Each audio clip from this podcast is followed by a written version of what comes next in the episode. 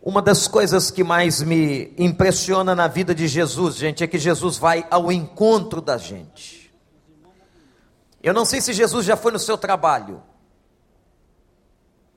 Você já teve um encontro com Jesus lá no lugar onde você trabalha? Que pergunta estranha. Jesus vai ao encontro da gente.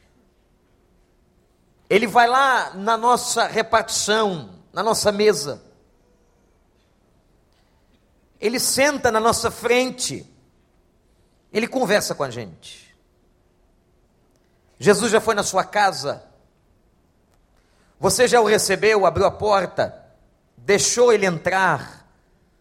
Ele habita com você, de verdade. Eu quero ler para vocês uma história, se você tiver uma Bíblia, que se encontra no capítulo 9 de Mateus. Como é que esse homem se converteu? Se você conhece ou já ouviu falar no, nos doze apóstolos, ele foi um deles. A conversão de Mateus foi tremenda.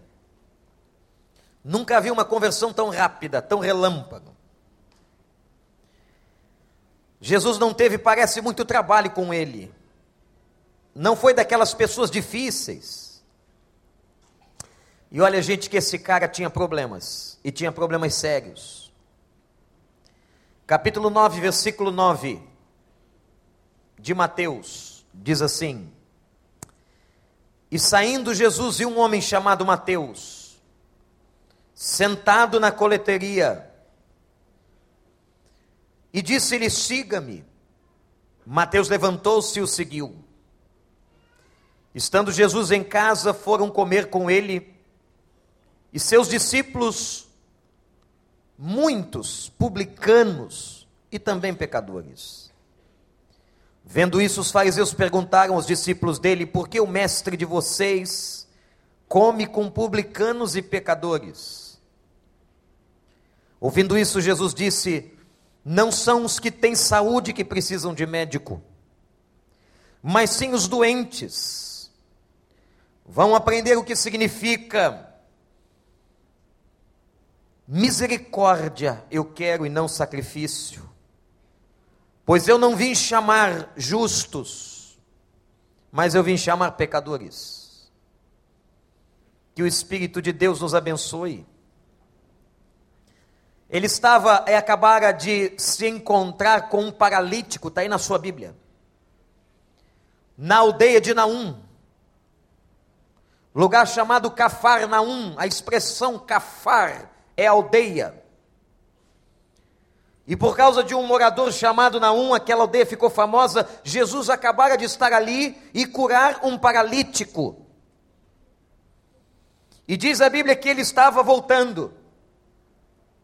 Certamente, ainda nas cercanias e no território de Cafarnaum, ele se encontra com um homem, este homem chamava-se Mateus. E meus irmãos, Jesus não lhe prega o evangelho, não lhe fala de arrependimento, mas vai lhe fazer um chamado. Impressionante que Jesus vai começar pelo apelo. E a primeira coisa que Jesus faz aqui é chamar Mateus. Foi ao trabalho de Mateus. Mateus era um coletor de impostos. E se você conhece um pouquinho de Bíblia, o coletor de impostos era um representante romano que confiscava de alguma maneira do dinheiro das pessoas, daquilo que elas recebiam, uma parte para que o império fosse sustentado. Mas o problema é que esses coletores de impostos, chamados publicanos, esses caras, via de regra, extorquiam as pessoas. Por isso que Israel era uma nação tão oprimida, uma nação tão pisada, tão humilhada. Ela não estava só politicamente debaixo do jugo de Roma, mas ela estava financeiramente oprimida. Uma pessoa que trabalhasse naquela época, e o trabalho não era fácil, O trabalho era difícil, as pessoas ganhavam pouco, mas elas tinham que deixar uma boa quantia com impostos. Vocês conhecem algum país assim? Que coisa! Nós somos campeões. O Brasil adora ter coisa grande. Temos a maior favela da América Latina. Temos uma cobrança de impostos absurda. E aquele cara, ele extorquia certamente. O contexto mostra claramente isso. Jesus foi até lá. E Jesus, diz o texto, chegou na coletoria, no lugar onde ele estava. O texto diz que ele estava sentado. Estava trabalhando. Olha que trabalho difícil. Ele devia estar ali esperando a hora para as pessoas levarem o dinheiro. Não se dava nem o trabalho de ir à casa de ninguém, de ter que pedir alguém, naquela época não era descontado na fonte, mas as pessoas, e ai delas que não fizessem assim, tinham que levar na coletoria o imposto. Imagina que amanhã, que dia é amanhã, gente? Dia o quê? 22. Aliás, hoje é dia 21, não é? Se amanhã é 22, hoje é 21. Imagina que amanhã é seu dia de levar o dinheiro na coletoria. Você pegar parte do que você trabalhou essa semana toda, e era por semana. Você trabalhava o dia inteiro para ganhar uma dracma, uma moeda. Salário mínimo de um dia de trabalho, não dava para nada. E amanhã você tinha que ir na coletoria entregar o seu imposto. E quando você chegasse na coletoria, naquela época, você encontraria este homem chamado Mateus, esse judeu. Judeu sim, mas um representante romano. Roma havia nomeado alguns judeus para trabalhar como publicanos, estavam infiltrados no meio das pessoas, no meio do povo. Vocês acham que este homem era um homem querido? Quem dá mais? Este homem era um homem como todos os publicanos, extremamente odiado pela extorsão, pela exploração. E Jesus vai chamar este homem. Mas é impressionante, ele acaba de curar um paralítico miserável, pobre, e agora ele está na frente de um homem rico. Essa gente era rica. Este homem era um homem abastado, era um homem bem de vida. E Jesus vai até ele. Jesus sabia o que estava no coração dele, como ele sabe o que está no seu coração. Tem muita gente rica aqui essa noite. Vamos fazer uma pesquisa? Quem é rico aqui? Levante a sua mão.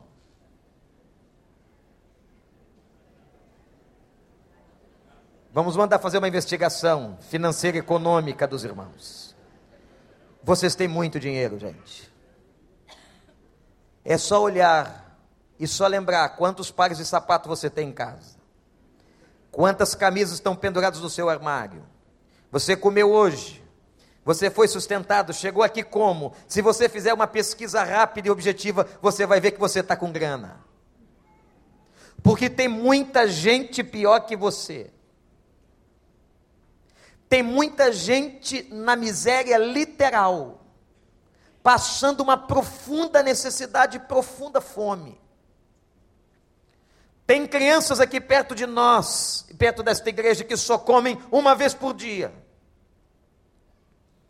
Tem gente que não tem muita peça de roupa para trocar. Tem gente que não tem dinheiro no banco porque não tem conta bancária. Tem gente que não tem trabalho. E nós não estamos falando desta classe especial de gente, moradores, na sua maioria, destes bairros nobres do Rio de Janeiro. Nós estamos falando da maioria da cidade, da maioria do país. Nós estamos falando de gente que às vezes para descer de um morro leva meia hora. E vai trabalhar o dia inteiro para poder apenas sobreviver. Então eu vou fazer a pergunta de novo: quem é que é rico aqui? Deu para entender o negócio? E o grande problema da situação é que às vezes o dinheiro nos dá uma aparência de que está tudo muito bem. O dinheiro realmente traz uma aparência de que tudo vai muito bem. A pessoa, ela está vestidinha, ela está bonitinha, ela tem uma aparência na sociedade, ela se veste da melhor roupa e com a melhor roupa que ela tem. Mas às vezes o coração dela, a vida dela, o interior dela, o íntimo dela está arrebentado. É como se ela se vestisse bem, mas bebesse água no copo de requeijão. Você usa copo de requeijão para beber água? Aquele copo que depois que o requeijão acabou você lavou? E diz: Deixa ele aqui, é tão bonitinho. Deixa ele aqui no cantinho. E quando chega a visita, você esconde todos eles. E você coloca uma louça fina em cima da mesa para o pessoal achar que você é chique. Cara, como tu é falso. Que mentira. Eu já vi gente chegar de carrão na igreja para pegar a cesta básica. Já vi. Você sabia que tem gente hoje dormindo dentro de carro? E o cara dorme num baita carro. Ele esnoba. Quando você olha ele andando na rua, você diz: Cara, que carro. Ele não tem uma casa, não tem condição de pagar um aluguel. Jesus foi ao encontro deste homem porque ele estava arrebentado, estava machucado. Por uma coisa chamada pecado. O pecado é essa doença que distancia a gente de Deus. Que a gente pode estar bonitinho por fora, a gente pode estar todo arrumado, cheiroso, o melhor perfume francês montou no melhor carro, colocou a melhor roupa, mas o coração está sangrando por causa da distância. Tem tanta gente distante de Deus. Tanta gente que vem na igreja está distante de Deus. Tanta gente que frequenta esta congregação aqui está distante de Deus. Talvez entre aqui todo domingo, manhã, noite, tarde, mas está distante de Deus.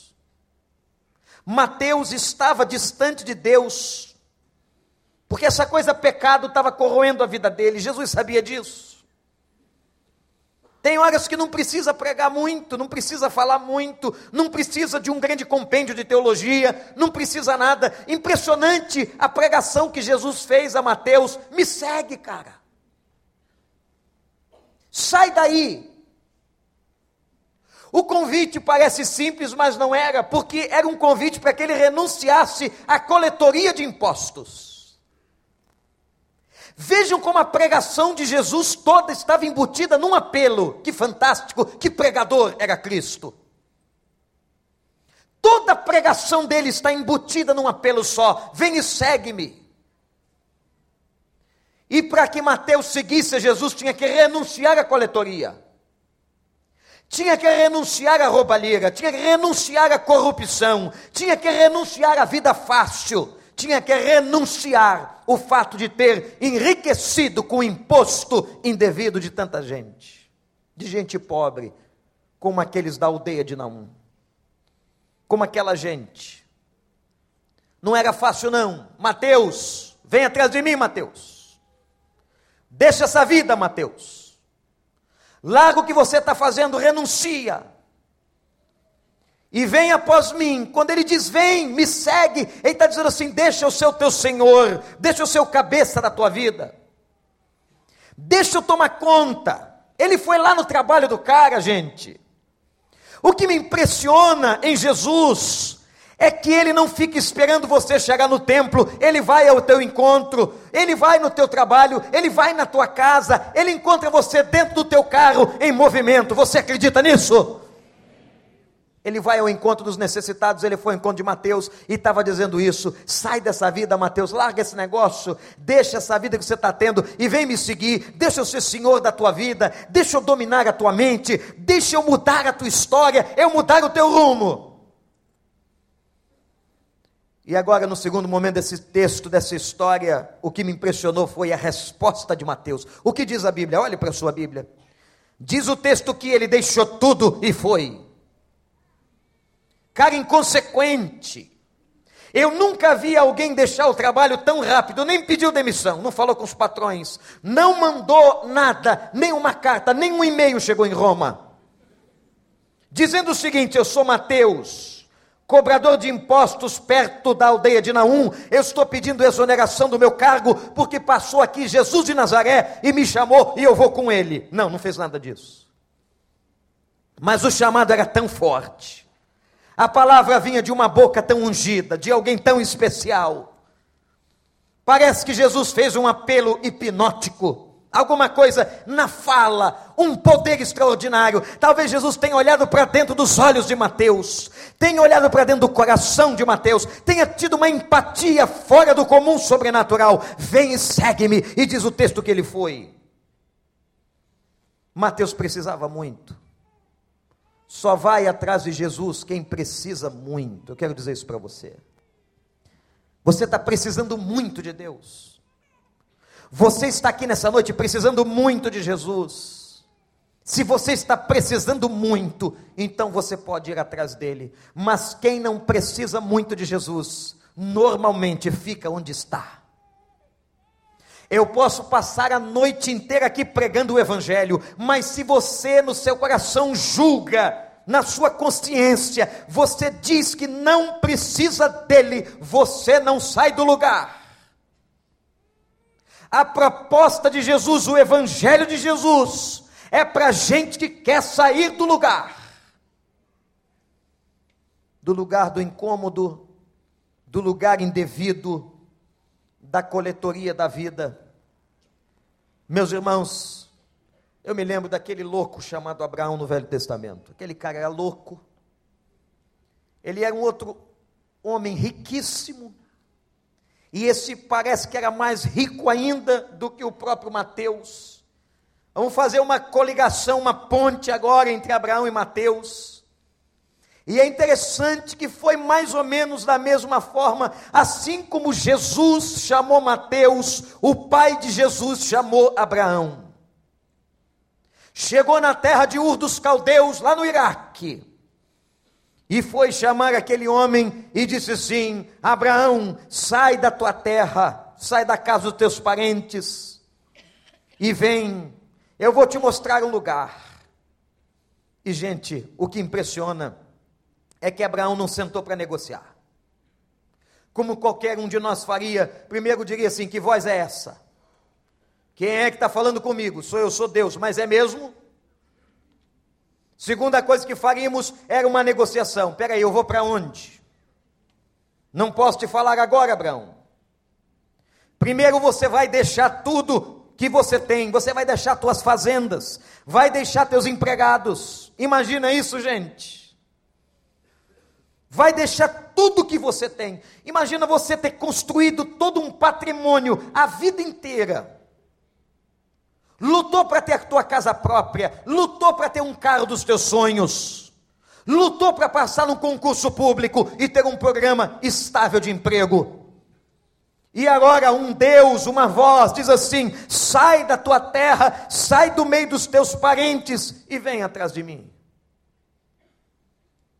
Como é difícil ouvir isso. E ele foi.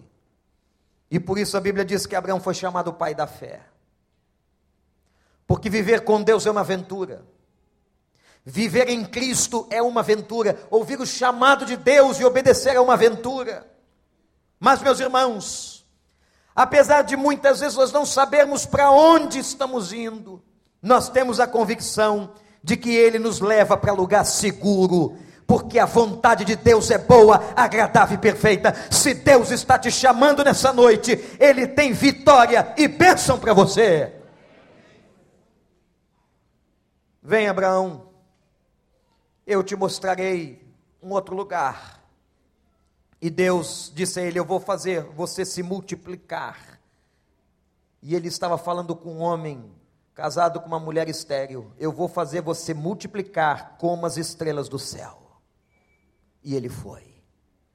Ele deixou a fazenda, ele deixou o gado, ele deixou as riquezas, ele deixou todos os móveis da casa, ele deixou todas as quinquilharias que tinha comprado, ele deixou a conta bancária, ele deixou as reservas, ele deixou as garantias, ele deixou os seguros. Ah, como nós somos hoje apegados aos seguros, não é mesmo, gente? Nós somos tão inseguros que nós fazemos vários seguros. Só faz seguro quem é inseguro. E nós todos temos seguros aqui. O carro tem seguro, a casa de alguns tem seguro. Tem gente que o cabelo tem seguro. Ou a vida tem seguro. Tem tanta mulher chorando quando vê o marido fazendo um seguro. Clamando a Deus, Pai, leva o teu servo. Quando ela vê o valor do seguro que o cara fez. Henrique, meu filho, você já fez um seguro para sua esposa? Misericórdia. Que confissão pública tremenda. Quando ela sabe do seguro, algumas começam a orar. Eu sei que não tem nenhuma mulher assim aqui. Mas aí fora a gente tem. Gente, tem mulher ruim aí fora. Doida para botar a mão no seguro. E o impressionante é que aquele cara deixou tudo. Mateus deixou a coletoria, Abraão deixou aonde ele morava em Ur dos Caldeus e foi. Agora você pensa que a história acabou? Não. A história não acabou, não. Jesus vai, e agora Mateus atrás dele, ele entra numa casa, diz o texto. Entra numa, numa casa, e era uma casa indigna. Casa onde ninguém deveria entrar, só Jesus entra. Sabe essas casas onde ninguém deve entrar? Ele entrava. E ele entrou quando os publicanos da vizinhança souberam que Mateus havia se convertido, causou um rebuliço. Disse o quê? O ladrãozinho Mateus se converteu. Aquele cara injusto que está agora indo atrás de Jesus, ele virou discípulo. Eu não acredito, eu quero ver. É sempre assim. Não sei porquê, mas quando um ladrão se transforma os outros ladrões não acreditam. Talvez porque ele pense assim: eu não faria isso. O texto diz que foi todo mundo atrás de Mateus. Entrou todo mundo na casa. Imagina aquela casa. O povo passando disse assim: olha, todos os caras maus da cidade estão aqui dentro. Momento propício para jogarmos uma bomba. Está todo mundo que é ruim aqui dentro. Entrou todo mundo na casa e apareceu uns, apareceram uns caras religiosos, daqueles bem rígidos, chamados de fariseus. Sabe quem era o fariseu? O fariseu era um líder da religião judaica que estudava, estudava, estudava, estudava. E ele aplicava sempre a lei. Era muito bom de lei e de verdade, mas era péssimo em amar. Quando ele viu um paralítico, eles viram um paralítico sendo curado, ficaram muito chateados que o paralítico estava levando a cama. Ao invés de ficarem impressionados que o paralítico estava curado, eles ficaram irados porque o paralítico carregava a cama no sábado. Que religião é essa? Religião que mata as pessoas, religião que condena as pessoas. Gente, tem tanta religião assim. Tem tanto fanático. A religião, quando ela não está centrada em Deus, aliás, só há uma religião verdadeira. Porque a palavra religião significa religar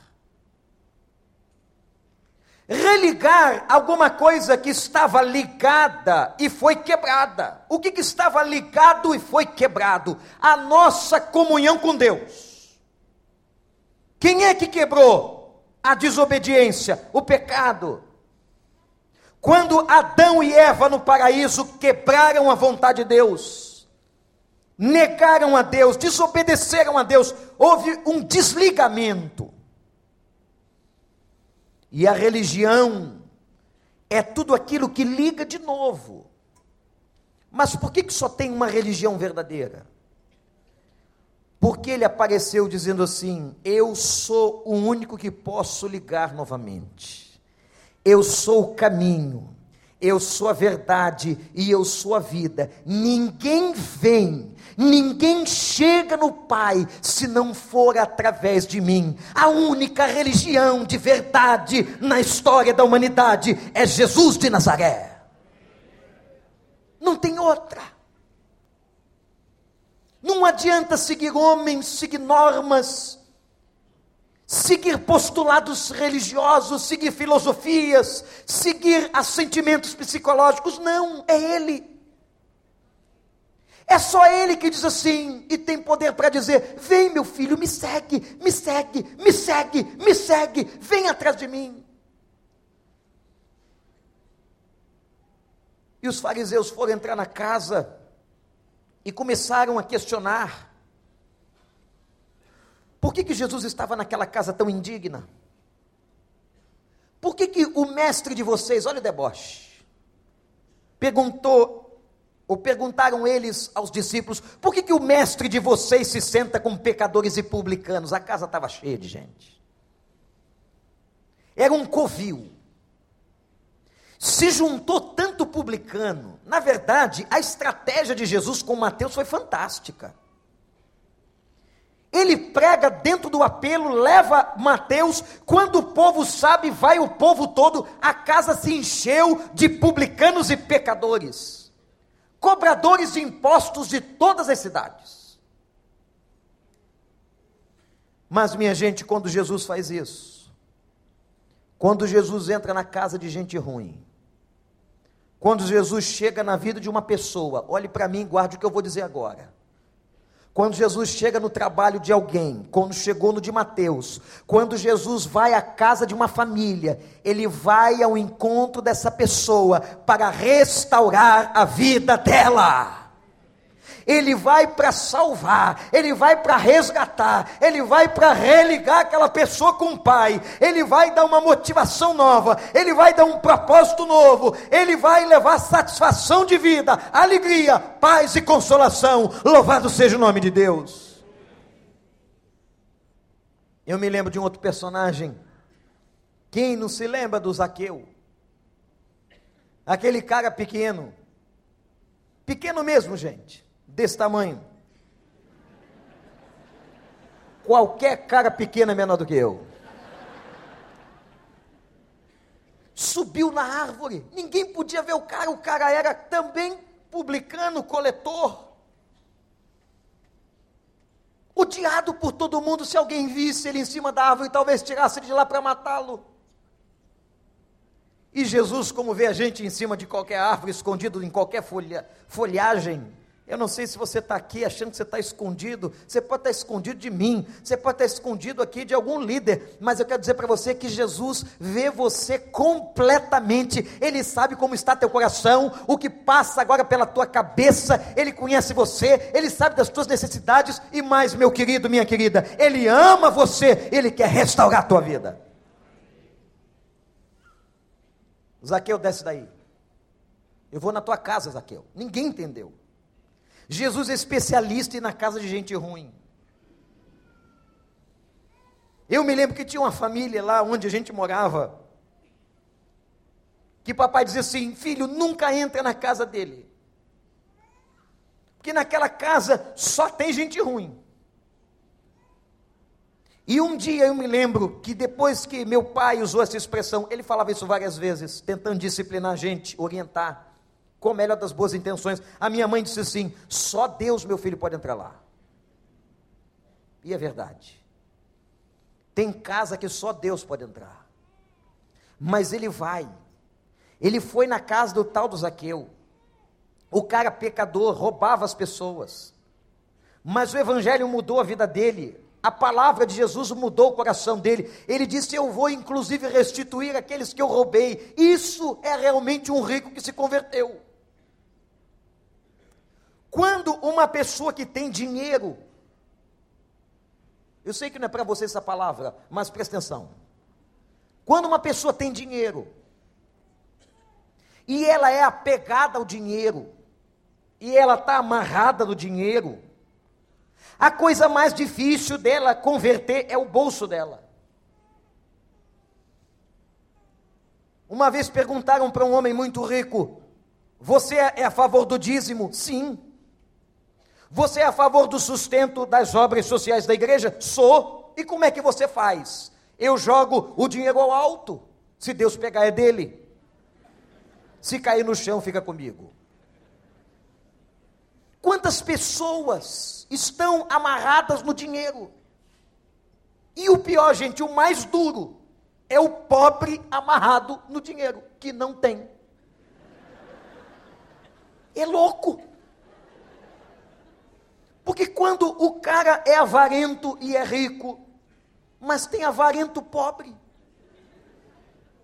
tem ganancioso pobre, esse é pior.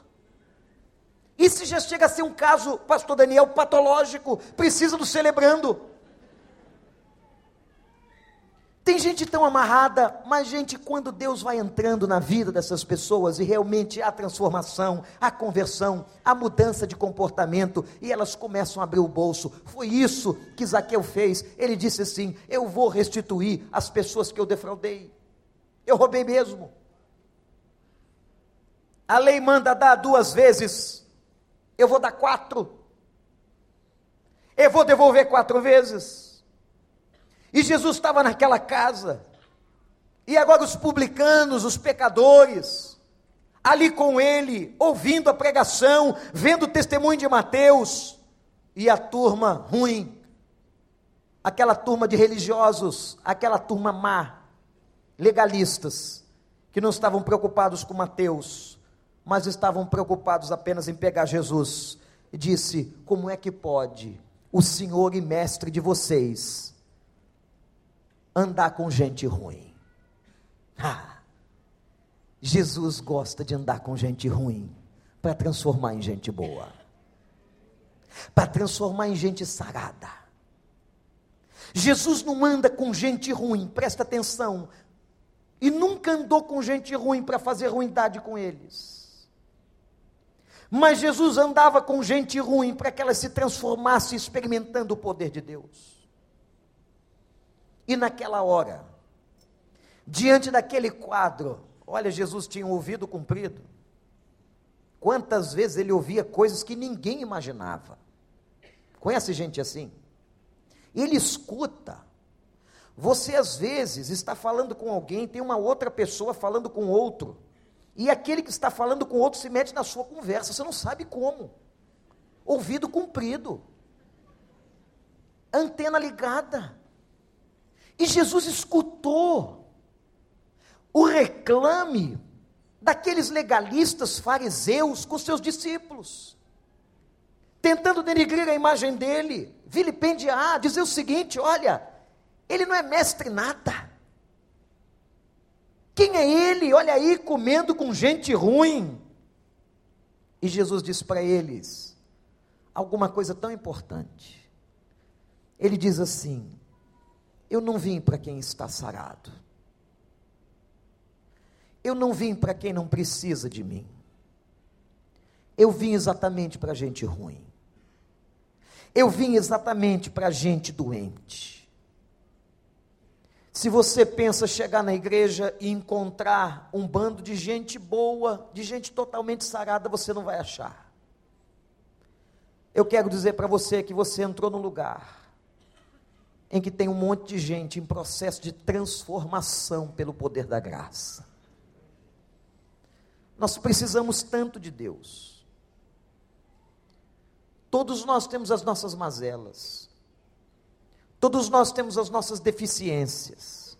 Ele disse assim: Eu vim para esses. Eu não vim para vocês, fariseus. Vocês nunca aprenderam uma palavra que meu pai dizia a vocês, e ele faz uma alusão a um termo do Velho Testamento, e disse assim: Vocês nunca aprenderam que eu não quero sacrifício?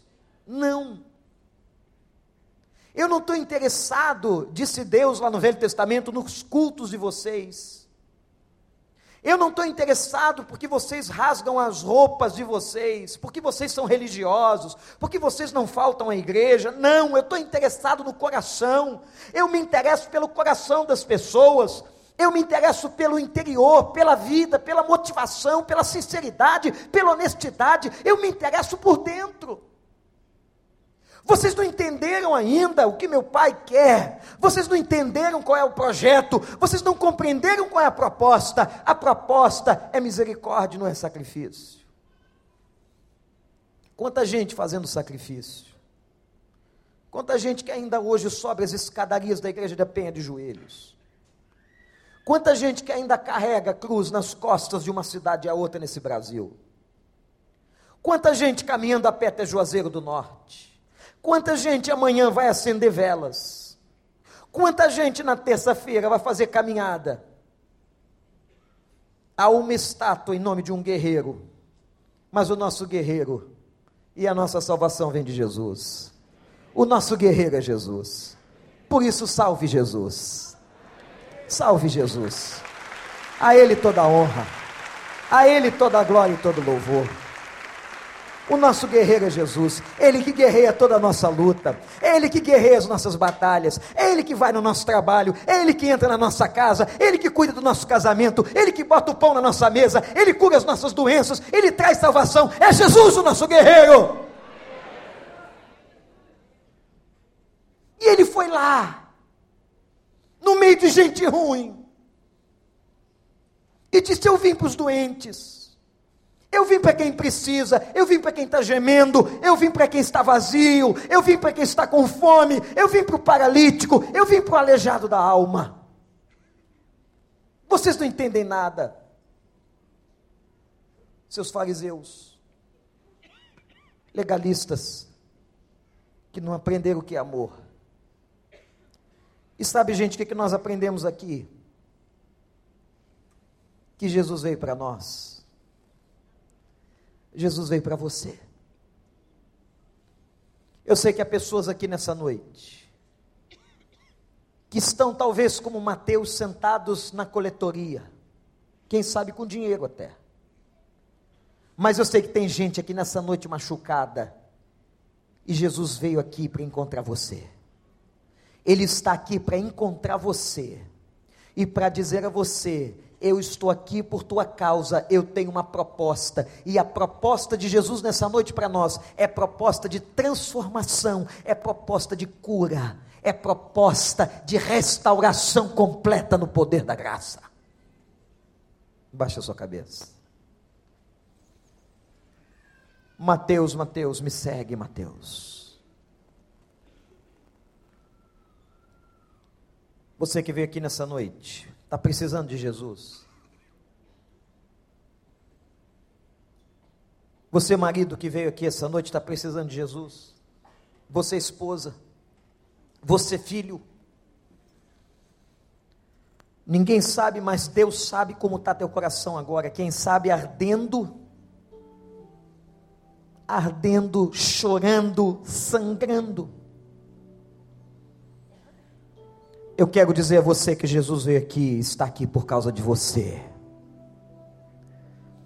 Mas você vai dizer, pastor, mas eu sou tão pecador. Eu cometi tantos erros na minha vida. Eu quero dizer a você que Jesus veio aqui por causa de você. Ele sabe. Ele sabe de todos os teus pecados, ele sabe do que você já fez. Ele sabe de todos os erros que você cometeu na sua vida e mesmo assim ele veio aqui por causa de você. E veio trazer uma proposta nova de cura, de consolo, de libertação. Veio. Mas eu queria que nessa hora você pudesse, com os olhos fechados, com pensamento em Deus, dizer a Ele: Pai, eu preciso do Senhor. Eu preciso que o Senhor faça comigo o que o Senhor fez com Mateus. Quem sabe você nessa noite tem que deixar coisas imediatamente, como Mateus deixou. Tem coisas na sua vida, talvez pecados na sua vida que você tem que deixar hoje. Hoje. Ele está chamando você, me segue, vem, vem, eu amo você. Eu vim para você, eu quero você comigo, eu quero restaurar a tua vida. É você que eu quero. Mesmo machucado como você está, mesmo sangrando no coração, cheio de pecados, cheio de erros, é você que Ele quer. Mas a pergunta que eu te faço agora é se você quer a Ele, se você vai fazer como Mateus, se você quer deixar tudo por causa de Jesus, se você quer abraçar a Jesus, se você quer buscar refúgio em Jesus, você quer isso, então diz para Ele agora: Pai, eu quero, Pai, eu preciso, eu preciso do Teu refúgio, eu preciso do Teu amor, eu preciso dessa graça que perdoa, que restaura. Você quer isso? Eu quero orar por você. Levanta sua mão onde você está, se você quer. Eu quero orar por você. Levanta bem alto, não precisa ficar constrangido. Graças a Deus, graças a Deus, graças a Deus, graças a Deus, graças a Deus, graças a Deus, graças a Deus, graças a Deus. Louvado seja o nome do Senhor. Graças a Deus, meu jovem. Graças a Deus, vocês lá atrás. Graças a Deus. Graças a Deus. Oh, Deus fiel. Gente, tem pessoas aqui tão machucadas corações sangrando, estenda a mão para cá. Vamos orar por eles. Tem muita gente aqui na frente sentindo dor na alma.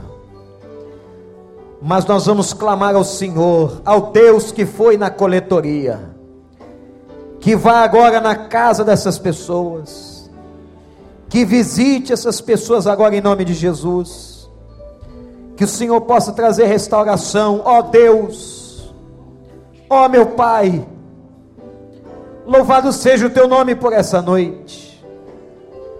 Louvado seja o teu nome pelo teu amor e pela tua graça, que alcançou Mateus, que alcançou aqueles publicanos, alcançou a nós. Nós não somos diferentes deles. Pai, em nome de Jesus, Pai, em nome de Jesus venha ao encontro das necessidades dessas pessoas aqui na frente. Ó oh, Pai, aquele que não tiver, escreve hoje o nome no livro da vida. Deus enxuga dos olhos as lágrimas. Gente com o coração sangrando, Pai, ata essas feridas. Restaura, Senhor. Faz aquilo que nós não podemos fazer.